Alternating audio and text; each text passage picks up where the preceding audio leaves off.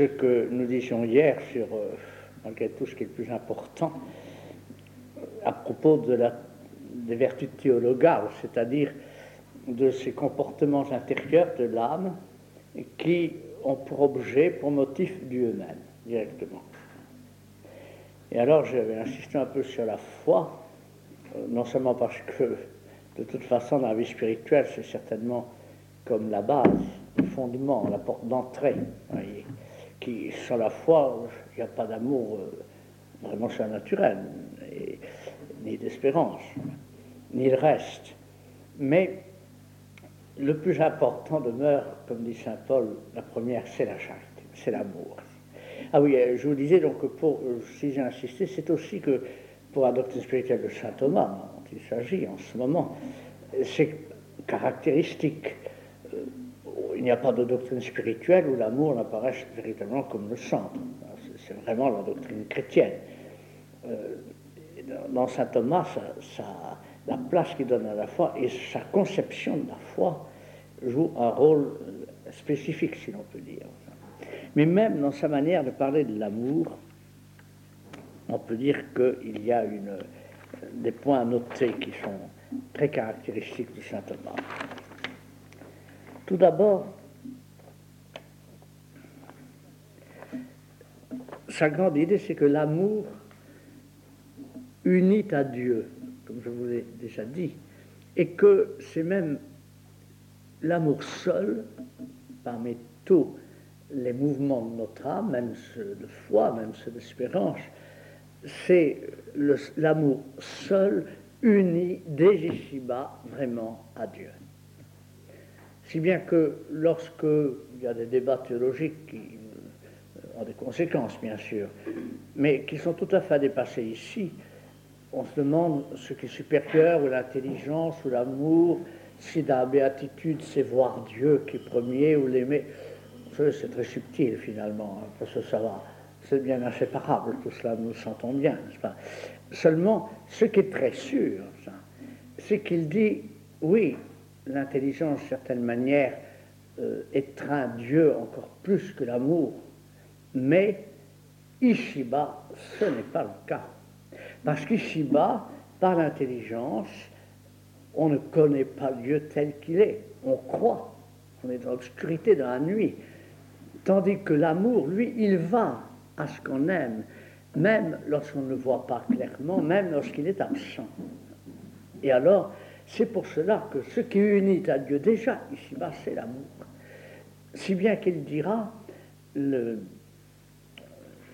il dira que euh, dans, dans, la vie de, spirituel euh, d'ici-bas, euh, ce qui compte, euh, ce qui véritablement mesure la valeur d'une âme, c'est son amour de Dieu.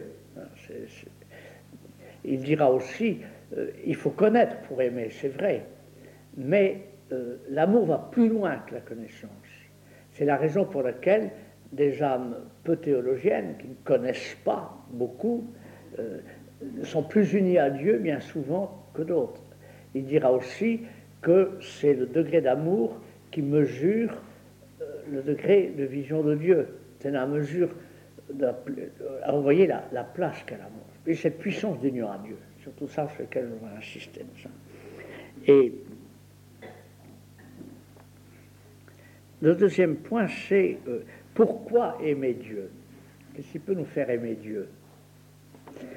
Alors, il y a certainement la première idée de, que Dieu est le bien infini, qui nous rassasie. Il est très augustinienne. Que Dieu est le bien suprême. Je vous l'ai dit hier, tout, euh, tout, ce qui est bien, tout ce qui est beau, tout ce qui est valable, euh, c'est une participation à Dieu. Au fond, à travers, sans s'en douter, on cherche quelque chose de Dieu. Alors la plénitude, c'est la plénitude de tout ce que nous pouvons désirer. Et voilà pourquoi on aime Dieu, parce que il est infiniment bon dans le sens euh, qu'il est le bien infini. C'est la, la, raison, sans aucun doute, mais insuffisant. Parce qu'il reste aussi, et surtout cela, c'est que nous aimons Dieu parce qu'il nous aime, le premier. Nous aimons celui qui nous aime. Euh, il montrera dans les raisons quand il se demande pourquoi Jésus a été crucifié, pourquoi Dieu s'est fait homme pour. la grande raison qu'il donne, c'est pour nous manifester l'amour et par là stimuler le nôtre en retour. Surtout, et ça c'est le troisième point, qu'il conçoit l'amour de Dieu comme une amitié, c'est-à-dire une réciprocité.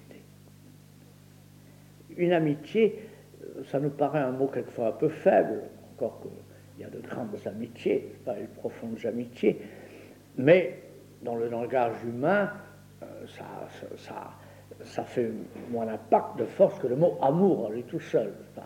Mais amitié, quand on comprend un petit peu ce que cela veut dire, c'est de l'amour, c'est une certaine forme d'amour qui met tout en commun.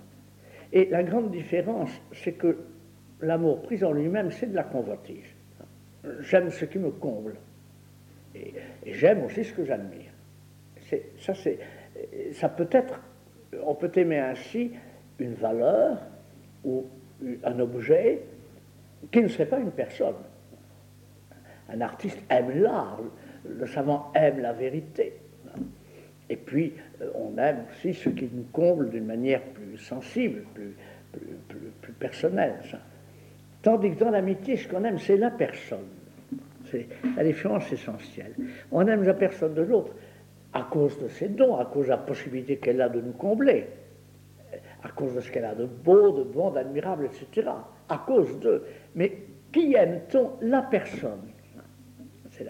À mon avis, c'est l'une des, thèses propre à saint Thomas, sur lequel il insiste beaucoup, qui est le plus important pour comprendre ce que c'est que charité, la charité. On aime la personne même de Dieu qui, aime, qui nous aime, et c'est réciproque.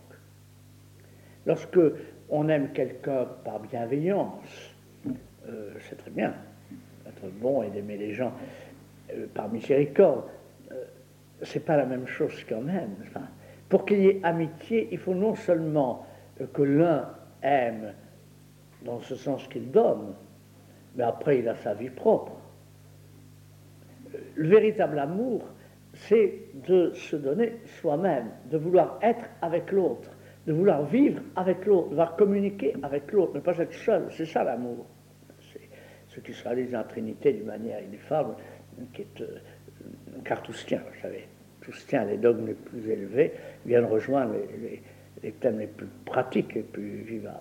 Alors cette idée d'amitié avec Dieu, qui est tout simplement un commentaire de, euh, Saint Jean, euh, je vous ai appelé non pas mes serviteurs, mes amis, etc., est fortement au cœur même de l'idée de charité, non seulement l'amour de Dieu, mais l'amour du prochain. Parce que le prochain aussi, euh, l'aimer de charité, c'est aimer sa personne, lui. Lui, à cause de tout ce qu'il a démarré, c'est entendu, même s'il ne l'avait pas car amour de charité, ce que euh, un être, euh, une personne n'a pas, euh, le souhait ardent qu'on a, c'est de lui donner, de lui communiquer. vous voyez l'idée d'amour de charité, d'amour de, réciprocité, d'amour de communication, un amour qui entraîne d'ailleurs, comme je vous le disais hier matin, le désir ardent de, connaître, mais pas seulement superficiellement, mais, totalement et complètement, mais aussi le désir d'être avec, d'être ensemble. C'est pour ça que la querelle du quiétisme, dans la doctrine de saint Thomas, est, quasi euh, incompréhensible. C'est dans le quiétisme, euh, le Fénelon de Madame Guyon, on discutait beaucoup pour savoir s'il euh, fallait vraiment désirer posséder Dieu, car c'est égoïste, enfin, de posséder Dieu. Et non, on dit, c'est pas égoïste c'est le bonheur de l'autre aussi qu'on désire être avec lui. L'amour est réciproque et il veut être ensemble. Mais il sacrifie cela, bien sûr, pour le bien de celui qu'on aime, pour son bien. Mais pas pour dire, euh, moi je, passe par-dessus. Non, on, peut le sacrifier, mais en souffrant, en étant déchiré. Et d'ailleurs, on ne sacrifie pas car le bon Dieu ne, peut nous demander de donner notre vie, de mourir, mais pas de l'abandonner lui, jamais. Au contraire, il ne veut pas, il, nous aime. Il nous aime. Et pour que ça ne nous paraisse pas trop anthropomorphique, on attribuera à Dieu des sentiments humains, remarquez que c'est les plus beaux. Mais euh, pour ça, il s'est fait homme. Et alors, dans son humanité, il n'y a pas de doute que non seulement il nous aime, mais il veut être aimé de nous. Vous voyez le, la, force de cette idée, l'amour est une amitié. Sorte qu'on veut être avec Dieu. Alors ces trois théologues, l'espérance, ce serait magnifique, mais vous savez, c'est toute une session qu'il faudrait faire sur l'espérance. Tellement c'est important, tellement ça embrasse de choses. Mais je vais vous montrer dans le point où nous sommes euh, comme euh, allant vraiment à Dieu, ayant Dieu comme objet. En effet, l'espérance, c'est le désir de Dieu. Le désir de Dieu. Et un désir qui surpasse les autres. Le désir de Dieu à travers le reste. Ça n'empêche pas de désirer le reste, mais comme euh, reflet, comme esquisse, comme chemin vers Dieu. De sorte que si on ne l'a pas, il reste Dieu. Quelqu'un qui euh, montre ça de manière incomparable, c'est la grande Sainte Thérèse, Sainte Thérèse d'Avila. Elle avait une soif de Dieu et, et en même temps une, aptitude à être euh, attirée, euh, émue et, et enchantée, si l'on peut dire, par les choses créées, qui a produit un problème en elle, n'est-ce pas? Mais c'est le jour où c'est l'espérance de Dieu d'abord qui domine, tout le reste se trouve euh, emporté dans ce mouvement, relativisé par là, mais pas détruit, pas du tout détruit. Et l'espérance n'est pas seulement le désir de Dieu, même à la différence de beaucoup de théologiens, euh, saint Thomas ne définit pas l'espérance par le désir, c'est inclus. Il la définit par le fait de s'appuyer sur la puissance de Dieu. Parce que ce qu'on désire, on ne peut absolument pas l'avoir par soi-même, par ses forces. Mais en même temps, on sait qu'on a la force de Dieu avec soi.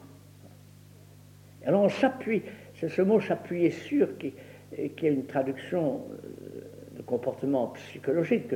On s'appuie au lieu de s'appuyer sur soi, comme les gens ont confiance en eux, ils se sentent la vitalité, de la force, ils ont confiance en eux. Eh bien, moi, je n'ai pas confiance en moi, surtout les choses surnaturelles, mais j'ai confiance en cette force qui est en moi et j'en use. Comme Saint Pierre, n'est-ce pas, lorsque le Christ lui dit Viens à moi, c'est sur les eaux. Mais Saint Pierre, euh, il ne pensait pas qu'il était par lui-même capable de marcher sur les eaux, mais il marche appuyé sur la puissance du Christ. Il a, et, puis, dès qu'il perd cette confiance, il commence à s'enfoncer. Mais c'est vraiment. Alors, ces trois théologales, englobe tout le reste. C'est ce qui fait le théocentre de saint Thomas, c'est que ces actes non seulement sont les actes supérieurs, mais ils ne sont pas réservés à certains moments, certains secteurs de la vie. Ils commandent tout le reste. D'ailleurs, encore une des caractéristiques qui est à la fois de la théologie et de la spiritualité de saint Thomas, c'est l'unité. C'est l'unité. Ça englobe tout le reste. Euh, la foi, de sa lumière va tout éclairer.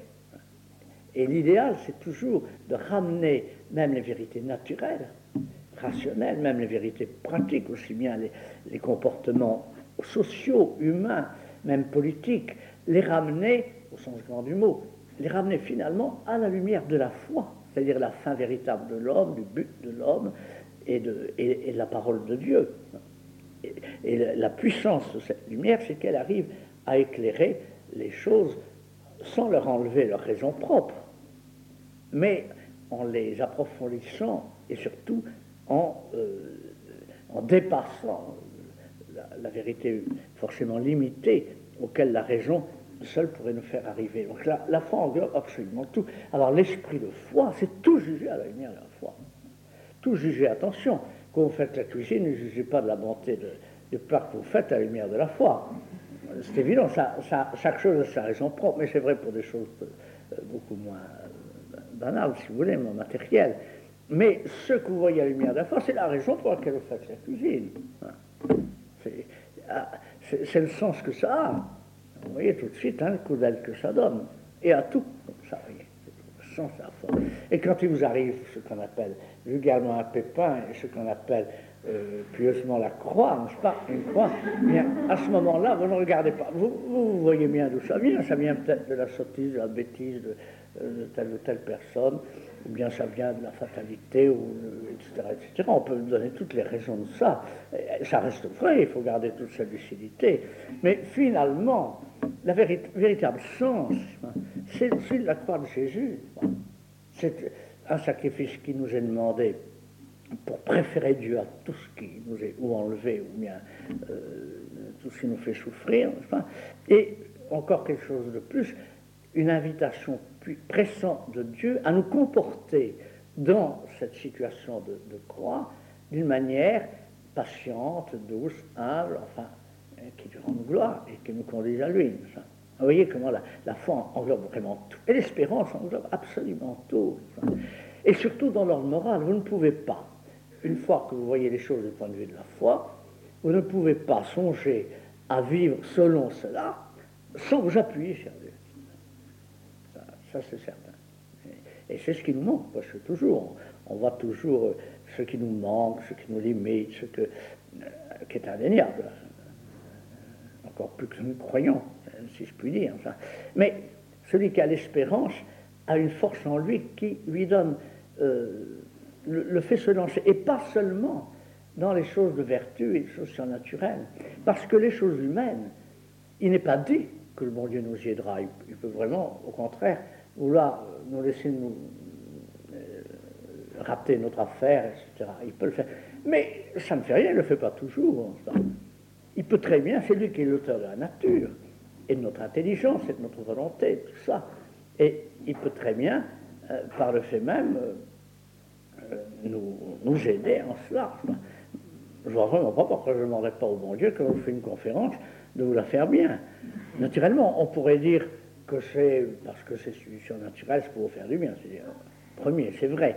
Enfin, il y a quand même des forces humaines, naturelles, qui sont absolument en jeu. L'espérance enveloppe tout. Elle enveloppe tout.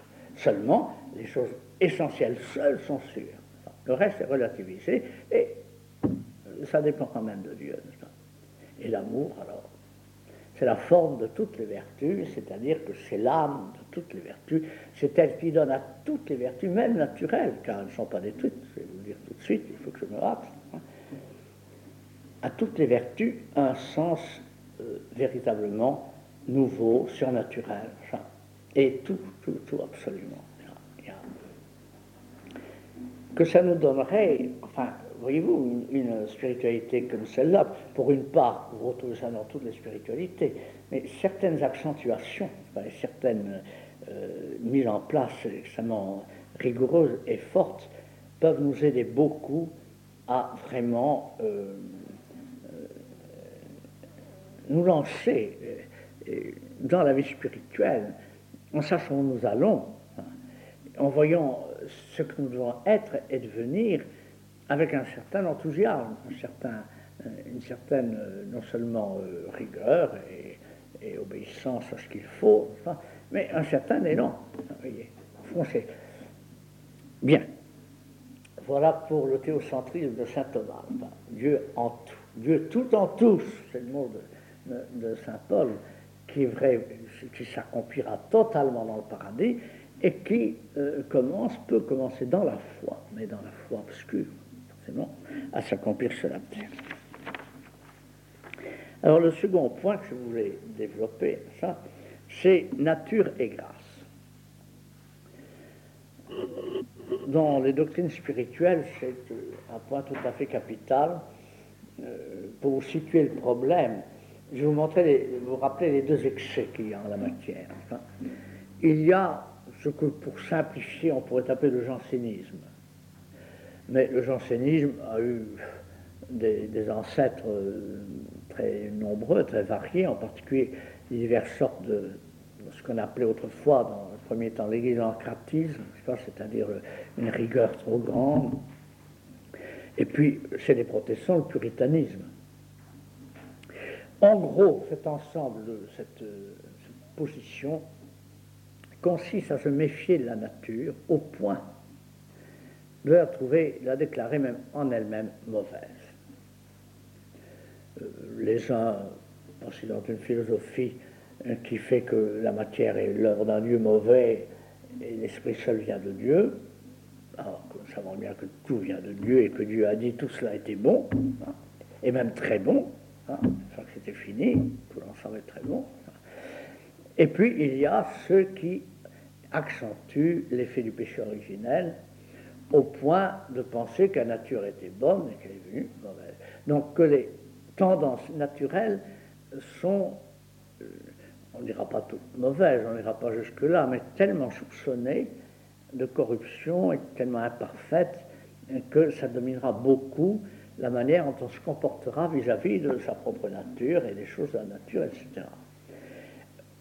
De l'autre côté, vous avez, je ne dirais pas le laxisme quoi que ce soit la conséquence, de même que le rigorisme est la conséquence du jansénisme, mais l'humanisme ou le naturalisme, un humanisme naturaliste, disons, dans lequel alors la nature est euh, considérée comme au mieux l'œuvre de Dieu, et par conséquent notre nature, pas seulement la nature en général, mais notre nature comme étant euh, par elle-même bonne.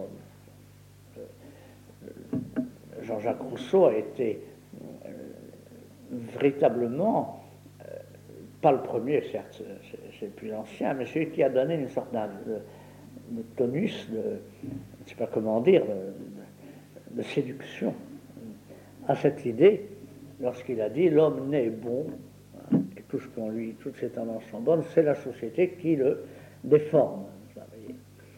Alors cette idée de bonté de la nature fera que on aura du mal à trouver mauvais ce que la nature désire. Et euh, on pensera que le Christ et la foi, enfin le salut, ne consistent qu'à faire réussir la nature, au point que la grâce le surnaturel serait une sorte d'épanouissement de la nature, au lieu d'être, pour le jansénisme, comme le contraire de la nature. Vous savez, quand on lit les auteurs spirituels, hein, il y a un mélange de, tout ça, c'est pas tout aussi si, brutal que je vous le dis, mais vous sentez bien que c'est assez net. Et qu'il y a une grande séduction, même religieuse, à dire euh, quand même, la nature, c'est beau, c'est bon, puis c'est un des droits. Après tout, je pas marquer les fêtes, ma nature. C'est ça. Alors, la de saint Thomas est extrêmement précieuse à ce point de vue parce qu'il est certain qu'il a euh, attaché une énorme importance dans toute sa synthèse à l'idée de nature. Et il l'a précisé très fortement en l'intégrant dans l'ensemble de l'économie divine, mais évidemment très alors je vais vous dire d'abord ce qu'est pour lui la nature, mais je vous le dis manière très brève, très simplifiée, mais qui suffira. Ça va vous paraître une évidence, vous savez, les évidences, c'est de là qu'on part pour arriver à bâtir dessus, C'est que tout être, tout ce qui existe, a une certaine nature, une nature déterminée, qui se traduit par des tendances, par des effets, par des possibilités euh, qui ne se réalisent pas toujours, qui peuvent se réaliser. Un pommier produit des pommes, il ne produit pas des poires. Et, euh, et, quelquefois, il ne les produit pas parce qu'il a gelée ou parce qu'il a une maladie quelconque, etc. Mais il est fait pour les produire. Hein. Il y a une tendance. Et pour les produire, tout, s'y précède. Hein. Donc, il y a, chaque être a une certaine nature. Dieu ne peut pas créer un être qui, par le seul fait qu'il le crée, ne reçoive pas de lui une nature qui est d'une certaine manière de lui ressembler d'ailleurs, variable.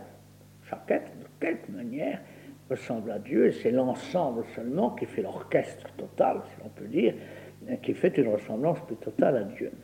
Donc tout être a une nature déterminée, et l'homme aussi. Quoique ça va être avec des, des variantes. Donc créer un être, c'est lui donner une certaine nature. Et il ne se peut pas, par le fait même, que la nature soit détruite dans un être, ou bien ce n'est plus lui. Si Dieu faisait de moi un ange, ce ne serait plus moi, ce serait un autre. Parce que je suis euh, créé dans une certaine nature, la nature humaine, qui comporte esprit, matière et tout le reste cette idée qu'on ne peut pas enlever la nature, que Dieu n'enlève pas la nature, est, tout à fait fondamentale dans la doctrine de saint Thomas.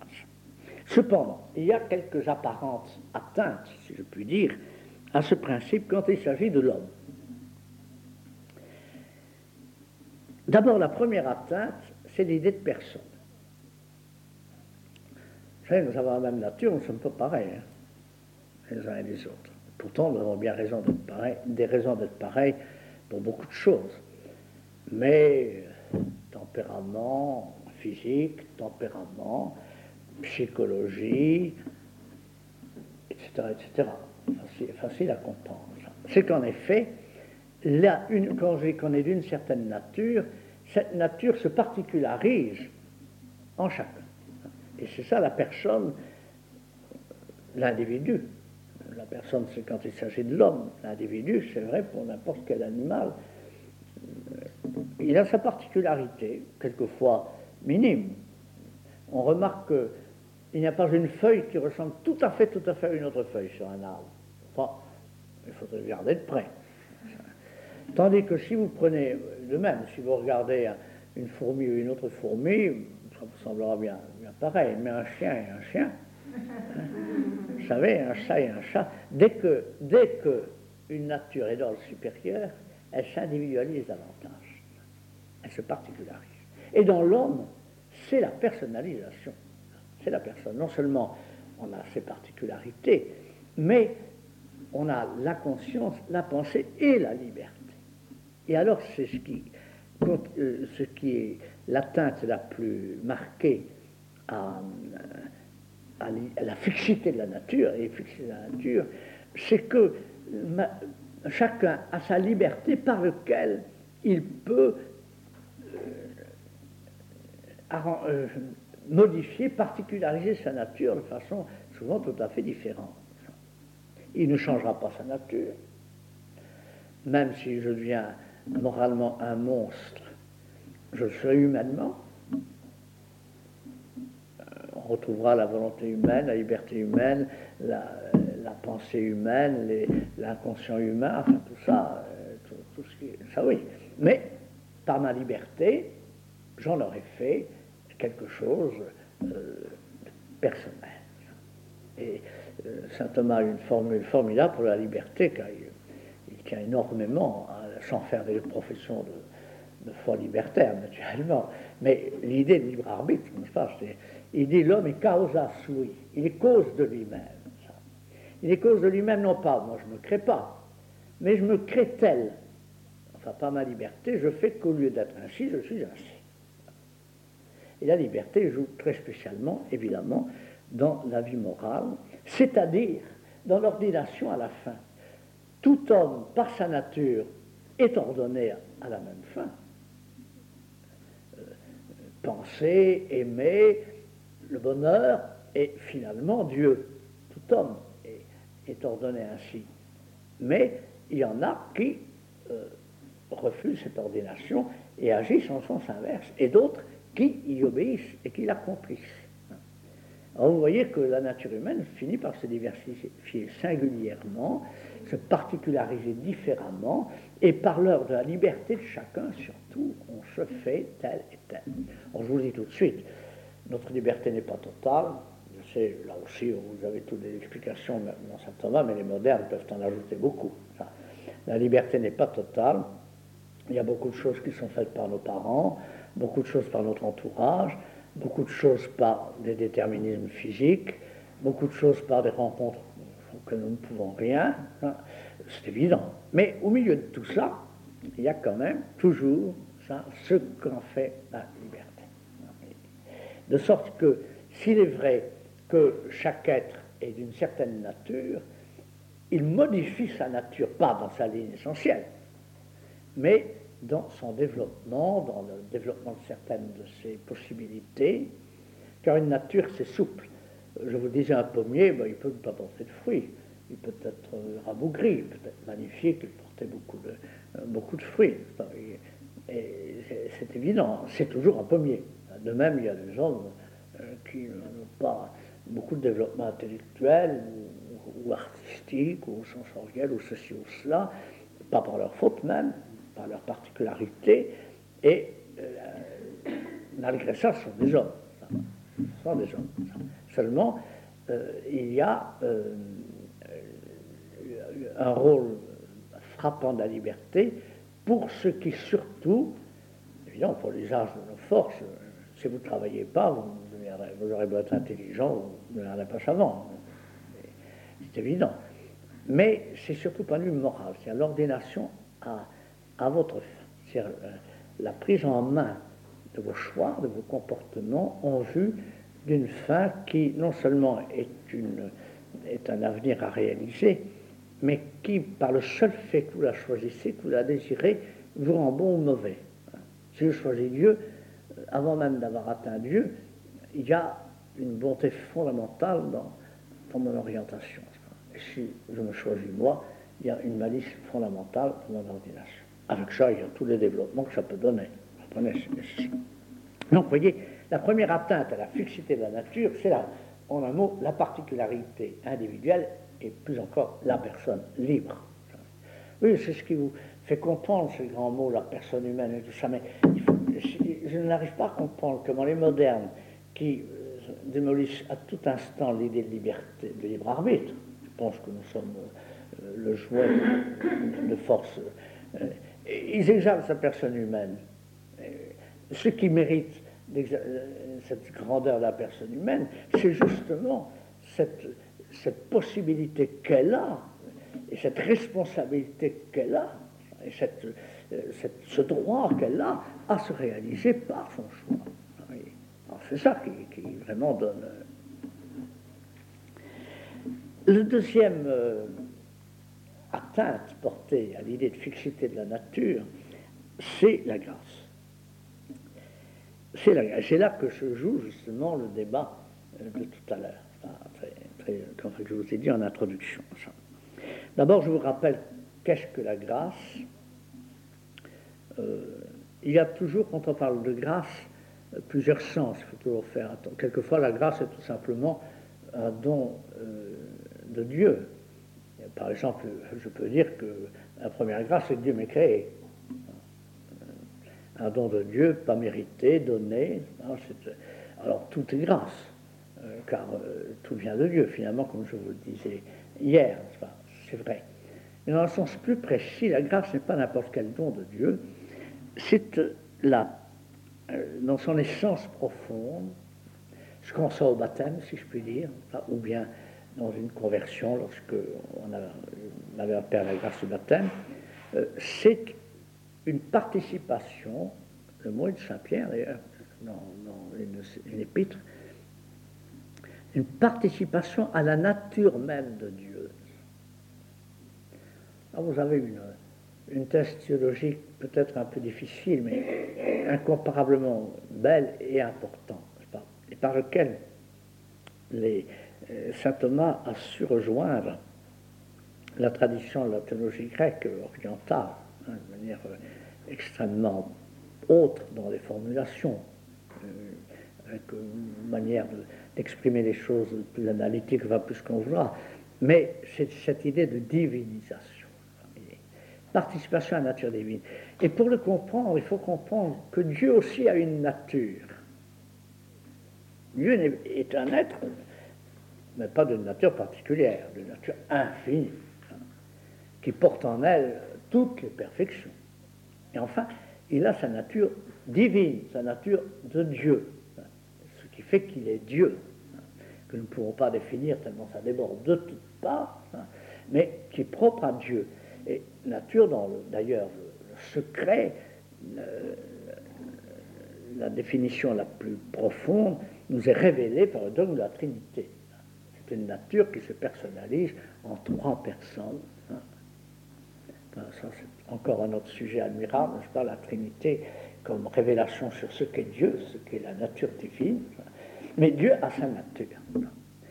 Une nature euh, spirituelle, une nature aimante, une nature libre, une nature euh, euh, qui, est la plénitude même, non seulement de tout être, mais de toute vie et de tout bonheur. Mais c'est la nature de Dieu. Or, par la création, il nous fait semblable, tout être, je vous le disais, semblable, mais une similitude lointaine. C'est une autre nature que celle de Dieu que nous avons tout-même. C'est que par la grâce, il nous communique une participation à ce qui fait qu'il est Dieu, lui. Et voyez comme ce sont des, concepts difficiles, même pour le métaphysicien. Vous savez que quand vous auriez fait les, années, années, années de métaphysique que j'ai fait sur le sujet, vous seriez devant le mystère quand même. Hein, ça, il n'y a, pas de doute. Mais il y a des choses qu'on peut, du premier coup, comprendre. Et, tout ce qu'on cherche, c'est à mieux le comprendre.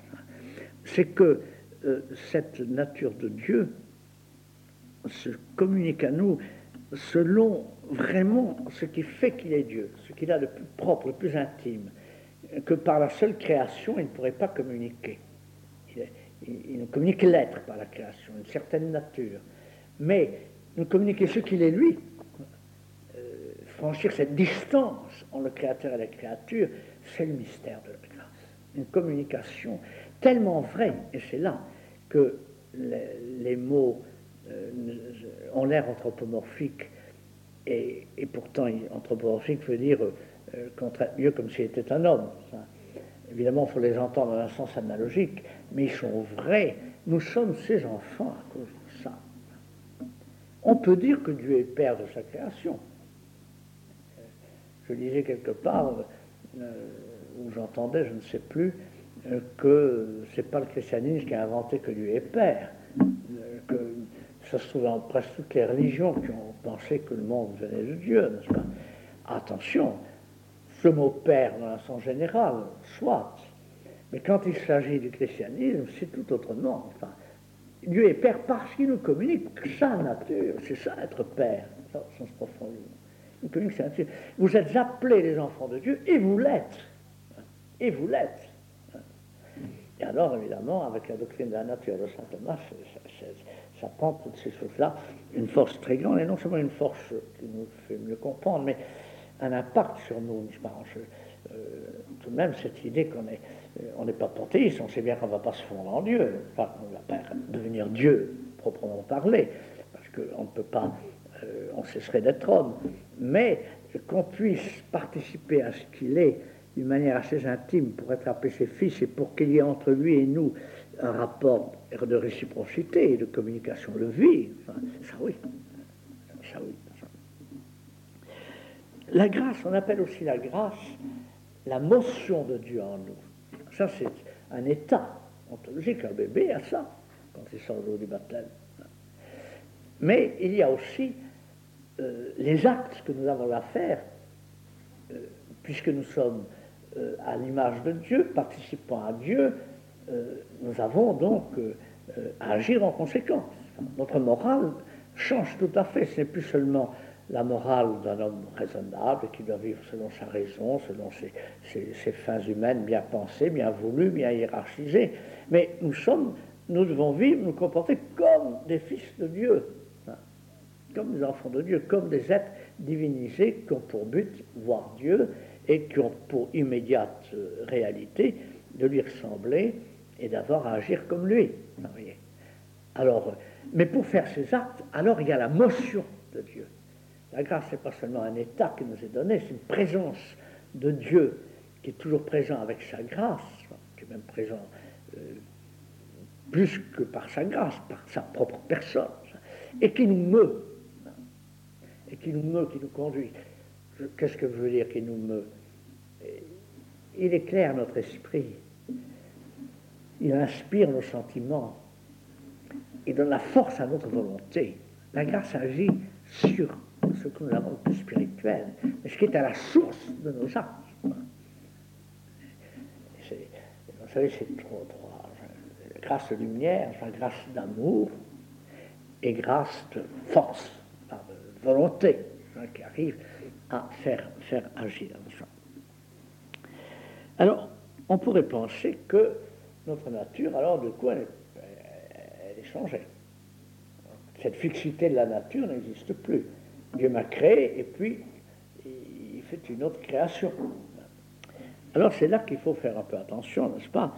Il y a quelques principes très chers à saint Thomas, justement, et qui jettent une bonne lumière là-dessus. Le grand principe, c'est que la grâce ne détruit pas la nature à laquelle elle est donnée. Ma nature est divinisée, mais elle reste humaine dans cette divinisation. Elle reste humaine. quand on parlerait d'incarnation, on verrait comment euh, l'humain et le divin se rejoignent de manière inouïe. Mais elle reste humaine. Et ça, c'est capital parce que justement, il n'y a pas à être pessimiste sur la nature humaine comme telle, comme si euh, elle avait besoin d'être éliminée pour que puisse être divinisée. Car la nature humaine est, euh, c'est Shakespeare qui le dit quelque part, mais il a tout à fait raison, euh, quelle splendide chose que l'homme. évidemment, quand il est vraiment homme, hein, c'est quand il répond à sa, à sa finalité, quand il est tout à fait réussi. alors, quelle splendide chose. Ce n'est pas détruit, ce ne sera pas détruit même dans la résurrection, parce que nous aurons la résurrection totale, n'est-ce pas?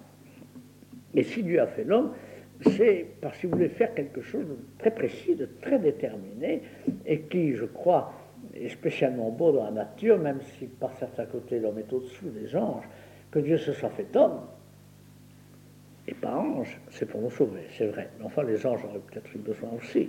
Hein.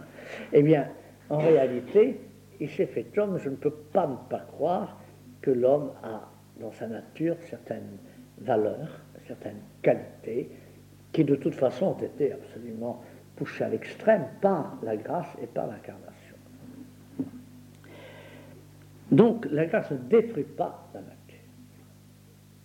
Il y a des points où, par exemple, il y avait des pères qui pensaient que c'est à cause du péché originel que l'homme était euh, mortel euh, et corruptible. Alors saint Thomas dit non. Euh, le péché originel a en effet fait que l'homme doive mourir.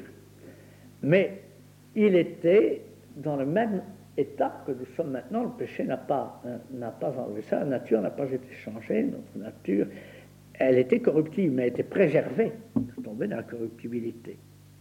Évidemment, dans la résurrection, malgré tout, on sera plus corruptible et on sera des hommes quand même. Hein.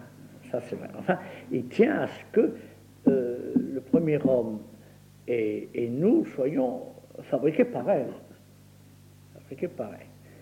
De même, euh, il y avait des pères qui pensaient qu'il n'y aurait pas eu de sexualité dans, euh, dans l'état originel, s'il n'y avait pas eu de péché.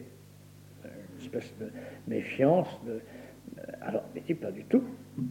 Puisque ça fait partie de la nature humaine, ça, elle aurait eu lieu dans la première création. Mais elle était divinisée par la grâce et par conséquent totalement subordonnée, etc. etc. C'est ça. Mais alors, si elle ne détruit pas la nature, elle la suppose. Elle suppose la nature. La grâce n'est pas concevable sans une nature à qui la donner. À qui donner la grâce? On ne crée pas la, euh, grâce. Je vais vous donner un, mot bien scolastique pour expliquer ça. La grâce est un accident magnifique, une qualité, disons, pour simplifier. C'est une qualité. Une qualité de quoi? D'une nature, de la nature humaine. Une qualification, une transfiguration, une élévation de la nature humaine. Elle est supposée. Voilà pourquoi la création est présupposée à la sanctification. Présupposée, ça ne veut pas dire qu'elle est avant, je vais vous dire tout de suite que, dans le plan primitif, elle n'était pas avant. Elle est présupposée. De même que la nature angélique. Angélique, saint Thomas mettra un certain nombre de questions, je ne sais plus le nombre, tout à fait euh, belles d'ailleurs, mais qui nous paraissent un petit peu lointaines de nos préoccupations, sur les anges.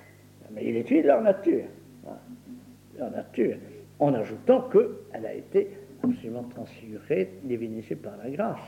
Mais la, nature des anges reste angélique et la nature humaine reste humaine. Et la grâce, fatalement, étant donnée à l'une et à l'autre, prend des caractéristiques différentes selon l'une et selon l'autre. Donc elle la suppose. Elle suppose aussi une nature que j'appelle ouverte. D'ailleurs, c'est un mot qu'on emploie souvent pour dire ça. C'est-à-dire une nature qui n'est pas limitée euh, d'une manière trop rigoureuse par un objet qu'elle ne pourrait absolument pas dépasser. Euh, un animal, par exemple, ne peut pas recevoir la grâce parce que c'est une nature fermée. Elle a un objectif absolument précis, limité, parce que c'est matériel. C'est que l'esprit, même un esprit humain qui normalement ne peut connaître qu'à travers les choses sensibles, il va au-delà. Il va au-delà. Songez que nous pouvons euh, parler de ces choses-là, et avec des mots tirés du sensible. Donc, qui répondent d'abord à une expérience sensible. Tous les mots que je vous emploie, il me serait facile de vous montrer que ce sont des mots tirés de l'expérience sensible et matérielle. Mais mon esprit et le vôtre va au-delà. Nous avons une nature spirituelle, la, dimension spirituelle de notre nature est ouverte d'une manière par la même euh, indéfinie. Et c'est pourquoi nous pouvons recevoir la grâce. Nous ne pourrions pas recevoir une participation à une nature qui n'est pas la nôtre, qui est celle de Dieu, si notre nature n'était pas absolument ouverte à, indéfiniment à tout ce qui peut, sans être détruite, sans être par là détruite, parce que c'est sa nature d'être ouverte. C'est sa nature. Et il en résulte que la grâce ne divinise, nous rend semblable à Dieu, etc., que en humanisant. Je veux dire qu'elle commence par pousser notre nature humaine à sa plus grande perfection. Quand je dis qu'elle commence, ça veut dire qu'on commence avant, et puis qu'après viendrait le tour du surnaturel. Mais c'est un seul mouvement. Mais la divinisation d'âme passe par l'humanisation de la nature humaine. Pas sur tous les plans, mais sur le plan moral, sur le plan spirituel.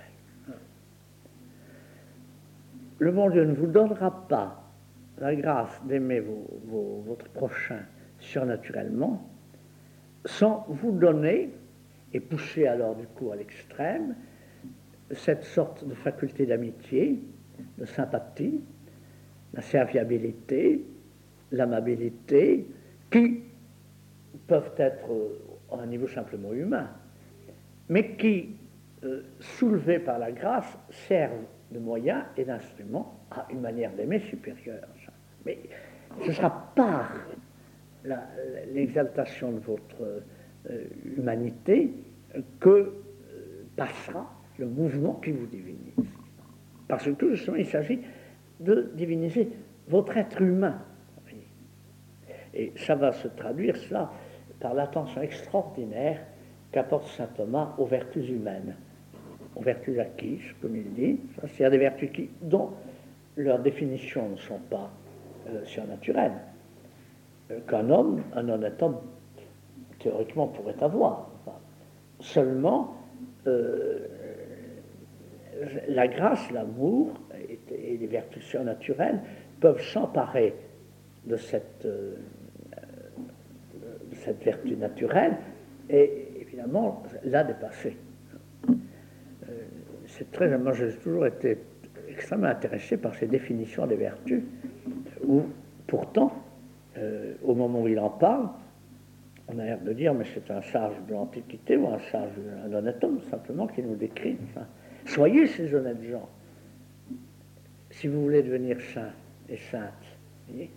Parce que, et encore une fois, pas d'abord, après quoi parce que la grâce, au contraire, euh, nous donne la force que nous n'avons pas dans notre caractère, notre éducation, etc., d'avoir ces vertus humaines. Nous les donne pour les dépasser. Et donc, si je puis dire, dans un seul mouvement. Mais ça n'empêche pas qu'il faut, je vous le dis au passage, qu'il faut s'exercer aux vertus humaines. Et dans les formations spirituelles, on n'y pense pas toujours assez. Vertus humaines, la justice, la, la serviabilité, le sens du bien commun, euh, la vérité, la, véracité, euh, le courage, la force, même la tempérance, avant d'être euh, une ascèse, avant d'être, ben, c'est tout simplement un bon équilibre hein, par rapport à la fonction de manger. Hein.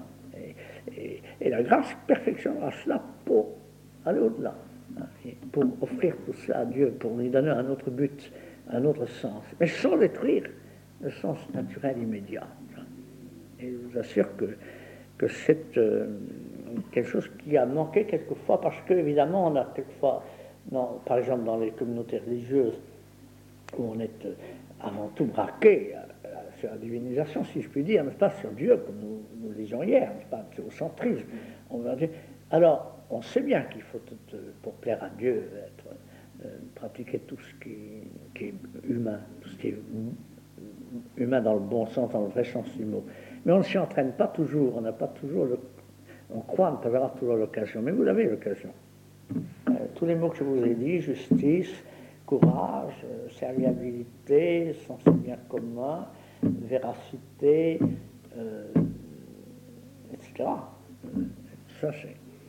Seulement alors, il y a ce fait, donc, alors je peux vous résumer l'une des thèses de saint Thomas toujours qui, dit le mieux cela, c'est qu'il dit il y avait un grand problème. Est-ce que l'homme a besoin de la grâce? Surnaturelle, donc du secours de Dieu, pour, euh, pour pratiquer les vertus naturelles. Parce qu'il y a, pas, il y a des gens qui n'ont pas la foi et qui n'ont pas la grâce, apparemment, et qui pratiquent les vertus naturelles. Or, il répond, il y en avait qui disaient non. Saint Augustin, sur ce point, euh, semble bien dire que certes, l'homme n'a pas besoin de la grâce pour planter des vignes, il pourrait dire pour, pour la technique, pour euh, faire marcher les choses du point de vue euh, cérébral, mais il en a besoin dès que c'est mort. Et saint Thomas ne dit pas ça. Il dit que sans la grâce, proprement dite, donc sans secours spécial surnaturel de Dieu, donc un secours qui vise plus haut, sans secours naturel, l'homme peut faire des actes de vertu, mais imparfait et pas tous. Pas toujours et pas tous. Je veux dire qu'il peut, euh, par exemple, il sera sincère, il ne mentira pas. Mais d'une part, ça n'aura peut-être pas une perfection absolue parce qu'il y mettra gloriole, un amour propre, qui n'enlèvera pas la qualité, de, mais qui que ce soit tout à fait pur et parfait. Euh, et surtout, il sera peut-être en même temps, quoique pas menteur, il sera peut-être sensuel et, cynique et tout ce que vous voudrez. Donc, il n'y a pas la totalité du bien humain et la perfection d'une vertu. Pour ça, il faut la grâce. Il faut la grâce parce qu'il faut qu'elle soit ordonnée au but ultime de l'homme, qui demeure Dieu, pour qu'elle puisse euh, euh, se faire. Et ça, c'est à cause du péché originel, nous verrons d'un mot. Vous voyez, c'est assez nuancé comme, euh, comme solution. Et je crois qu'on pourrait, à l'inverse, dire que la grâce, être infidèle à la grâce dans les choses, les vertus humaines, est un obstacle au développement de la grâce sur, dans le théologat, dans ce qui va directement à Dieu. Et je crois que ça, c'est important. Et je trouve ce qu'il y a de bien là-dedans, c'est que cela euh, donne un objectif euh, humain, euh, sa beauté humaine, sa valeur humaine, précis, un projet qu'il dépasse. Mais enfin, ça lui donne cet objectif. Et puis, vous avez été à l'occasion de, vertus humaines. Seulement, il y a aussi les vertus évangéliques proprement dite. Marquez toutes ont un, fondement. Il y a bien un petit commencement humain dedans, par exemple l'humilité. On ne trouverait pas le mot d'humilité chez Aristote, ni même l'idée qu'il pourrait être bon d'être petit, n'avoir rien. Mais il y a le mot de modestie, c'est-à-dire de ne pas se prendre pour plus qu'on est mais ne pas se montrer plus qu'on est, ne pas se revendiquer pour plus qu'on est. C'est déjà quelque chose. Il est évident que l'humilité n'est pas seulement une sorte de surélévation de la vertu naturelle, c'est dans notre sens. C'est tout à fait différent, parce que l'humilité évangélique est par rapport, immédiatement par rapport à Dieu, au don de Dieu. C'est toujours lié à l'amour des autres, le souci d'être proche, de ne pas créer de distance. Et l'humilité, c'est vraiment euh, une vertu comme inventée par Jésus, par Dieu en se faisant homme. Dieu en se faisant homme, à pour ainsi dire par le fait même, Dieu fait homme, fait naître une attitude que, évidemment, la nature ne pouvait même pas supposer. Dieu fait homme face au Père, face aux hommes, face au Père, créature. Euh, voyez l'humilité du Fils de Dieu, n'est-ce pas? Et, face aux hommes, puisque tellement au-dessus d'eux et voulant les aimer, donc se rapprochant d'eux. Voyez, je vous donne l'exemple de l'humilité, mais j'ai quelques vertus évangéliques spécifiques l'humilité, l'obéissance, la pauvreté, le détachement, la patience. La patience, l'esprit de sacrifice, ils font plutôt. La patience est une, vertu humaine aussi. Encore une fois, pour tout cela, on peut trouver une certaine base naturelle, mais le sens de telles attitudes, tel comportement est vraiment directement, immédiatement celui de la, euh, le rapport avec Dieu. Et par là même, c'est vraiment l'ordre du surnaturel. Alors nous avons bien raison, dans la communauté religieuse, d'insister énormément sur la formation à ces vertus. Mais encore une fois, il faut tout. Il faut tout. C'est vrai.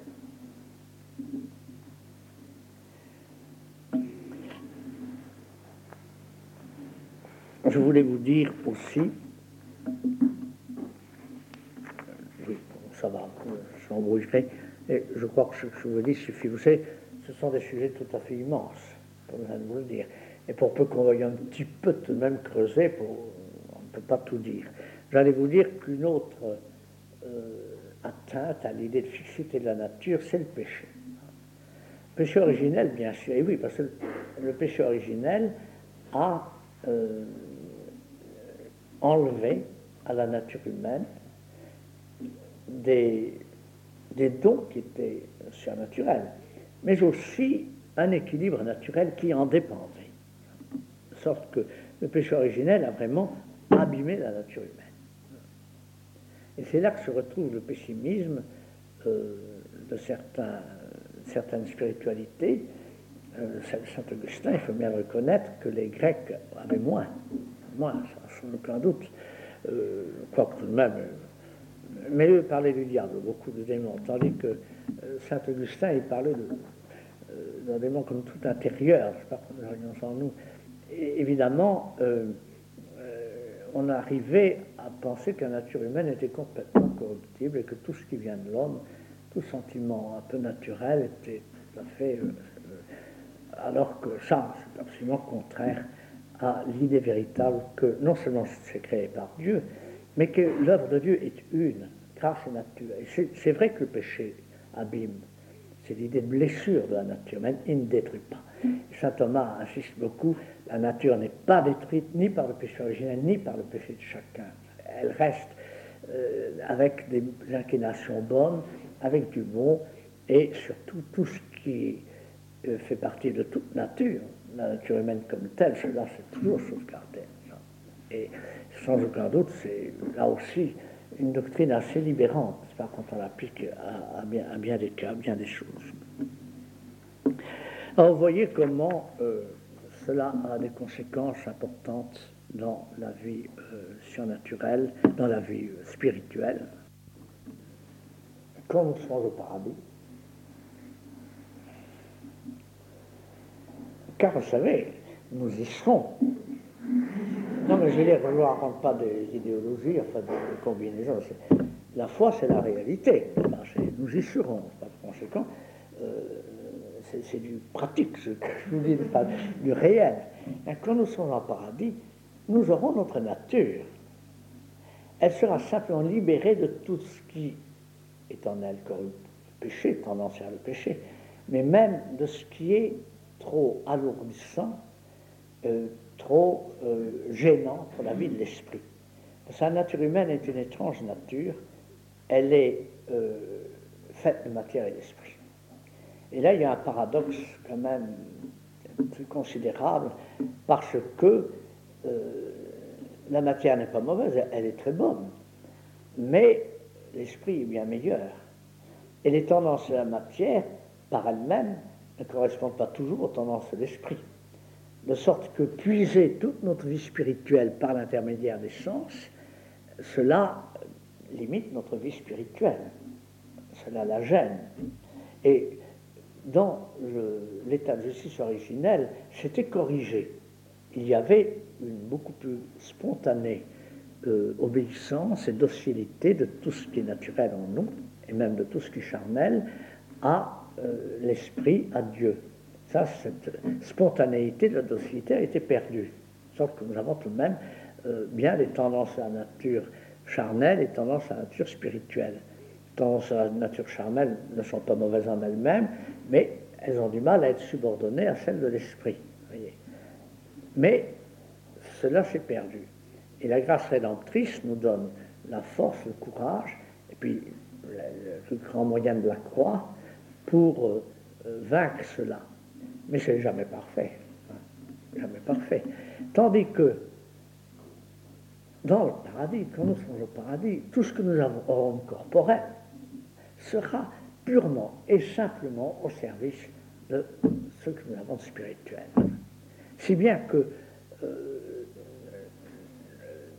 dans notre corps, il y a toute un, une, sorte de, fonction, de, manifestation, de communication. Par exemple, euh, vous me voyez parce que vous voyez mon corps, mais mon corps, euh, évidemment, est tout entier habité, mu, animé par mon esprit. Et de même vous, qui me regardez. Donc déjà, le corps est au service de l'esprit, mais il le sera d'une manière absolument parfaite, complète et, ce sera cela. La nature humaine ne sera pas détruite, elle sera au contraire portée à son point de perfection. Ce point de perfection qui est l'union de la matière et de l'esprit. C'est là qu'elle sera parfaitement euh, portée. Voyez. Et alors, cela veut dire que les choses de la matière ne sont pas mauvaises en elles-mêmes du tout.